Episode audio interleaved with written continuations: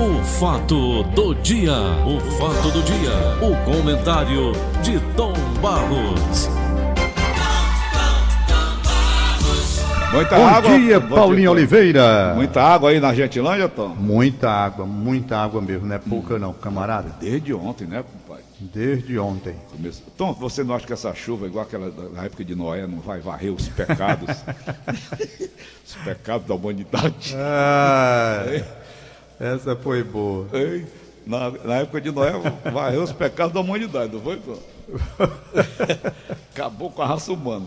Ai, meu Deus. Mas, Tom Barros, até quando vai, vai essa, essa, essa coronavírus, hein, Tom? Eu vi agora uma matéria, eu queria até falar sobre esse assunto contigo. Lá em São Paulo, o Bruno Covas, prefeito da cidade, mandou abrir mil sepulturas. Aqui, acolá, eles mostram aquela bura que. Eu olho para aquilo ali, meu caro Tom Barros, eu fico assombrado, apavorado com aquilo. velho. E eu também. Não acho um crime, não, Tom, assombrar a população dessa maneira. Eu, eu já perdi, foi um assombro, porque eu tô lendo dos dois lados, né? Banaliza, né, Tom? Eu não Banaliza. fico. É, banaliza. Tem- eu conheço logo essas coisas que acontecem. Você vê que a gente disso. morrendo hoje dessa desgraça aí, então você vira um número, você não tem mais Paulinho, nome. na verdade eu não tenho medo de morrer. Eu tenho medo de ficar aleijado, de ficar inválido. Isso eu tenho. Morrer, eu não tenho. É, Sabe, eu não tenho medo de morrer. Porque de certa época a gente vai vai vendo que a morte é um fato. Vem para você, de uma forma ou de outra vem. Então, as pessoas não pensam na morte. Muitas pessoas têm me criticado, até para você fala muito na morte. É. Mas eu falo na morte de uma forma natural. É um evento que vai acontecer na sua vida, não é? É. um evento. Agora, você pode o quê? Evitar, se prevenir, É. querer uma vida mais longa para se dedicar à família, às necessidades, essa coisa assim. Mas a morte vem. Então é você se preparar para a morte. Os orientais, eles me parecem assim, até pela própria vida deles, mais voltados, tendo inclinação para meditar sobre a morte. Esse livro, Imitação indianos, de né? Cristo. Os indianos, os indianos eles, eles, eles cultuam muito a, né, a, vida futura, após É, a, mo- a então, vida pós-morte, né? Você pega um livro Imitação de Cristo, um livrinho pequenininho, mas muito agradável de se ler. Eu leio muito. É, tem uma parte lá dedicada à meditação da morte. E não é uma coisa do outro mundo, não. Falando sobre a morte. Por exemplo, fala sobre a morte e diz assim: você está falando num- nos túmulos, não foi o que você falou aí? Foi? Sepulturas abertas lá em São Paulo. Sepulturas? Pois lá na Imitação de Cristo, tem, tem Imitação de Cristo, é Quem assim. escreveu isso? Quem escreveu? Rapaz, foram várias pessoas, segundo consta. Tem até o nome de quem escreveu. Mas disse que foi assim a soma de várias pessoas escrevendo e ele fez uma espécie de compilação e o livro está aí. Tem, acho que foi nos anos 600, eu acho. É um livro muito antigo, muito antigo. Pois bem, então tem uma parte do livro em si, Imitação de Cristo, e depois de cada meditação que vem no livrinho, vem embaixo um textozinho tentando explicar aquilo que foi dito. Nesse caso da meditação da morte, já que nós estamos falando de tantas mortes no Brasil, veio aí o prefeito Roberto Claro dando entrevista, lamentando que o dia de ontem foi um dia muito triste porque registrou o maior número de mortes no estado e em Fortaleza. Isso preocupa. Pois bem, então lá tem o seguinte, falando sobre a morte. Que quando a pessoa morre, quando a pessoa morre, depois que a pessoa morre, fica a família. Fica a família. Aí, lá na meditação, não na meditação, mas nos comentários, diz: vá lá, veja o túmulo daquele que foi colocado ali. Onde é que estão os herdeiros? Muitas vezes brigando, muitas vezes se desentendendo. E aquela fortuna, muitas vezes, que o cara se esforçou, lutou tanto, tanto, tanto para construir, está servindo de desavença para a família que ele queria em paz. E quando ele não tem, que morre. Quando não tem, aí é uma coisa muito interessante. Muitas vezes, e aí vem, muitas vezes as famílias permanecem unidas porque não tem porquê. Agora me lembrei da história do Ari Josino, que ele contou domingo no programa, interessante. Disse que o camarada chegou e disse assim: rapaz, estou tão chateado. Por quê, rapaz? Casei com comunhão de bens com a minha mulher. E o outro que estava do lado sabia que o sujeito não tinha coisa nenhuma. e que a mulher dele também não tinha coisa nenhuma. Aí olhou para a cara dele, disse: Rapaz, como é a história aí, rapaz? Eu estou chateado porque casei com, com comunhão de bens com a minha mulher. Aí ele olhou e disse: Rapaz, tu não tem nada. E a tua mulher também não tem. Qual é o motivo? Não, porque juntou o que eu não tenho com o que ela não tem, aumentou muito mais do que a gente não tem. Então é mais ou menos a linha de raciocínio que a gente usa. Entendeu? Hum. Eu acho que quando a família, quando a família é unida e fortalecida pelos caminhos da fé, do respeito, da solidariedade, da amizade profunda, do entrelaçamento de corações, tanto faz você ter bens materiais ou não, na hora de dividir, as pessoas se entendem e dividem sem briga, porque foram voltadas, inclinadas a uma participação conjunta. Agora, quando vem a vaidade interna e as brigas, termina assim. Ganância. Eu não vou longe, não. Paulo Oliveira, um dos maiores exemplos que eu tive disso foi na minha família, do meu pai. Eu tenho assim uma loucura pelo que meu pai fez, eu adoro esse meu pai. E a família dele todinha, sabe por quê? Não. Meu avô tinha umas terrinhas, umas fazendas ali para a banda de Crateús. Hum. Quando ele morreu e a minha avó morreu, os irmãos do papai vieram aqui na minha casa, eu lembro como se fosse hoje, e disseram, Vitor, nós vamos vender porque tem muita coisa, vamos vender, nos reunimos tal, e queremos a sua autorização. O papai está dada a autorização. Aí disse, pois bem, o papai disse, você quer saber de uma coisa? Além da autorização, eu não quero nada, nada, nada, nada do que vocês venderem, porque eu vim morar em Fortaleza com 16, 17 anos e vocês foi que ficaram aí plantando na roça, sofrendo, cultivando terra, criando gado. Vocês são os donos. Eu assino, eu não quero nada, nada, nada, nada. Perfeito? E eles foram embora. Ah. Pronto, com autorização do papai para tudo, e o papai não queria nada. Nada, nada. É. Venderam, que foram vender. Quando foi um dia, papai estava aqui, eles voltaram. Hum. Voltaram, Vitor, vendemos, tá mas resolvemos trazer a sua hum. parte. Está hum. aqui, os, apesar de você ter vindo embora com 16 anos, você é filho tanto quanto os outros, Olha e nossos aí. pais não ficariam felizes se visse você fora da distribuição. Está aqui a sua parte. Isso é um exemplo, rapaz. É mesmo, tanto um de um exemplo. lado como do outro. Agora, tanto... Tomás, você falou é. três coisas importantíssimas que eu tenho lido muito e tenho assistido muitos documentários a respeito. Fé, fraternidade, caridade, humanidade. Isso desapareceu do ser humano, Tom Barros. É, em parte, né, Paulo? Não podemos generalizar. Há pessoas caridosas, há pessoas que têm um elevado espírito de, de, de colaboração diante do sofrimento alheio. Eu conheço pessoas que se dedicam, pode ser um número menor do que a gente desejaria As que pessoas com fé desapareceram. É, não, mas, mas tem, Paulo. Fé? Que é isso, Paulo? Não é assim. Nós temos verdadeiras manifestações de fé nas grandes concentrações. Você pega, por exemplo, em Aparecida, São Paulo, não é? Hum. Você pega e vê a manifestação de fé. Você vê a manifestação nessas cidades como Canidé, por exemplo, o tanto de pessoas indo para lá. Então tem. As igrejas evangélicas que tiveram um crescimento muito grande, em virtude exatamente de uma pregação, e, e, e, e as pessoas foram em busca é verdade que algumas enveredaram por essa parte material, como se fosse uma troca, mas há outras as evangélicas sérias também, uhum. que pregam efetivamente o evangelho e conseguiram é, aglutinar o maior número de fiéis, pessoas que acreditam e lutam realmente pela evangelização. Então eu ainda vejo agora que a grande maioria está desligada, está. Tá. A grande maioria. É e eu tiro, eu tiro de dentro da minha própria casa. Não vou longe não. E sou chateado por conta disso, não vou negar. Os meus filhos não vão à igreja. Não vão à igreja. Já os meus são religiosos, viu, Tom? É? São. Não vão à igreja. Aí eles dizem para mim como ontem. a gente não vai à igreja, mas a gente reza, mas a gente acredita em Deus, mas a gente tem fé. Eles, argumento deles, que né? Que nem eu, que nem eu. Aí eu digo assim, sim, rapaz, e vocês não podem ir uma horazinha não? Mas, Tom, nós não somos os templos de Deus. Meu amigo, você vai contra você Deus na é o igreja? templo de Deus, eu sou o templo de Deus. Hum. Agora me diga uma coisa: Jesus Cristo nos ensinou a rezar. Quando um ou mais estiverem reunidos em meu nome, estarei aí presente. Hum. Aí ele não disse, né? Hum. Aqui está meu corpo, aqui está meu sangue. Fazer isso em memória de mim. A gente não pode fazer isso ali na igreja, não. Qual é o problema que tem? Igreja dois quarteirões daqui de casa, né? Então, essas coisas assim, eu não, eu não obrigo ninguém a nada. Rapaz, para ser sincero, não obrigo a nada. Cada um faça da sua vida o que bem entender. Agora, eu prego e digo. Eu prego e digo. Mas a sua O que casa eu é notei com esse então, negócio é, do então, é? coronavírus aí, é. que muita gente que não falava nem Jesus, nem nada, Hum. de repente passou a falar. Não, rapaz, quer conhecer um ateu, bota ele dentro de uma trincheira. É. Mas, Paulo, nós não podemos deixar de falar no assunto que é o domínio nacional hoje, que é exatamente a saída do diretor da Polícia Federal, não é? O, o- o Maurício, Maurício Valeixo, que foi demitido pelo presidente da República, Jair Bolsonaro.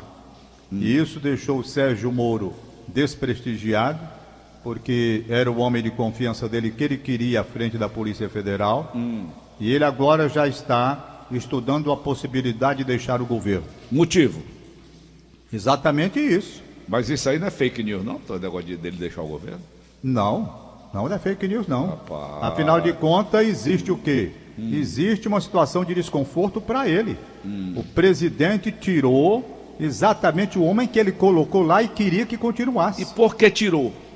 Rapaz, porque há interesses, naturalmente, segundo, se- segundo consta, interesse em virtude da situação de investigação com relação aos filhos, aqueles problemas. Não é? É. Então são coisas que acontecem nos bastidores e que nós estamos a observar aqui do lado de fora. Não, nós pegamos só o ributário, viu, Tom? É, então, está aí uma situação de desconforto para o Sérgio Moro. Muito desconfortável. Por quê? Ora, se eu entro com carta branca como ele imaginou que tinha, faz a nomeação da pessoa que ele acha ser a pessoa ideal, preparada para aquele cargo que é muito importante.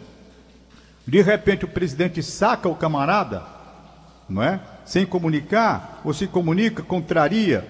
Quer dizer, já cria um arranhão, indiscutivelmente. É um arranhão. Você pode pegar agora pela manhã, dê uma volta nos principais jornais do Brasil, que você vai ver esta situação desconfortável. Pode ser que ele não saia. Mas ontem o Egílio Serpa, o Egílio Serpa, inclusive muito atento às coisas, ele deu a notícia primeiro do que todo mundo no Diário do Nordeste. Diário do Nordeste, já ontem à tarde. Ontem à tarde, ou cedo. Entendeu? Então é uma situação que a gente vai observar. Por quê? Porque a partir daí pode ser que a coisa mude. Efetivamente mude. Ninguém sabe o que vem. Na verdade, Paulo, quando fizer a projeção para o ano 2020, eu lembro como se fosse hoje, porque eu faço, e esse ano não houve, mas eu faço todos os anos aquela reflexão na passagem do ano aí na Rádio Verdes Mares. Depois da morte do Valdeni Santos, nós deixamos de fazer por motivos óbvios, nós não fazemos mais. Não é? Fizemos 15 anos com o Valdeni, ele morreu, eu fiquei muito chateado, e passar de ano, aquele marcou muito e eu deixei de fazer. Não tem mais. Mas refleti aqui em casa mesmo. Eu, eu, eu, eu e Pedro passamos um ano aqui, eu e o Pedro Vitor, só nós dois. Cada um foi passar onde queria. Né? Tá. Eu digo, não, eu não vou sair de casa não. Vou, eu gosto de ficar em casa, eu vou ficar em casa. E o Pedro Vitor disse, papai, eu também não vou não. E o Pedro Vitor ficou comigo. Nós ficamos aqui, fizemos a oração tradicional na hora da passagem do ano, reflexão, aquele negócio todo. A previsão para 2020, eu vendo, era de um ano difícil, por quê? Por causa da crise econômica, a necessidade das reformas. E tudo estava sendo planejado para que as reformas acontecessem. O ano seria um pouco de sufoco, mas iria desafogar no segundo semestre. Era previsão dos economistas, do próprio Paulo Guedes, de todo mundo. Ah, vem um momento difícil, mas depois, lá, agosto, nós vamos passar a administrar uma situação melhor. Não Como é estava na conta, campanha? porém. Como é que vai ser a campanha, então, para Não política? estava, pra- porém, Paulo, prevista era essa coisa que os chineses esconderam criminosamente, Foi. criminosamente, não é? Em Deixando que o mundo 12 sofresse o que tem sofrido hoje. A partir do dia 12 de dezembro de- do ano passado, Tom Barros, essa onda de coronavírus já foi deflagrada lá Paulo. na, na China e eles ficaram calados. Mas por que ficaram calados? Aí vem a história do comunismo chinês. É isso que eu quero falar. Por que, que ficaram calados? Porque a imprensa de lá não tem liberdade de expressão como nós temos aqui. O governo é chinês, partido único, partido comunista, controla tudo. Controla tudo. Censura total. Só sai o que eles querem quando querem. É assim que funciona a coisa, não é? Aliás, num regime comunista meio contraditório, porque no regime comunista, não é? Onde a propriedade privada não existe, mas lá existe, e homens que estão da Forbes com as fortunas maiores do mundo, dentro de um regime que eles entendem como comunista. Então, aí dizem, é um modelo meio chinês. Agora, controle total da imprensa, esse eles têm. A voz é do Partido Comunista, é o partido único. É. Quem manda é o presidente fim de papo. Esconderam a desgraça, tá aí. Quando liberaram para o mundo, hoje nós estamos sofrendo horrores por conta dessa situação. Por conta dessa situação. Por quê? Falta de liberdade na imprensa. Porque se lá tivesse, iria sair da notícia. Agora, quem se atreveria a dar num regime daquele? Não dá, rapaz. Não dá. De jeito nenhum. É, é lá é o Chiping, né, Tom? Dom, Dom? É o, é o Chiping. Tom, notícia quentinha aqui. Ah, Tom, Diga. tá, pe- tá queimando na- nas minhas mãos aqui a matéria. É quente. Ah. É quente. A assessoria do ministro Sérgio Moro não confirmou o suposto pedido de demissão. Um dos mais fortes do governo Jair Bolsonaro, o ex-juiz federal, continua do cargo, segundo o Ministério da Justiça.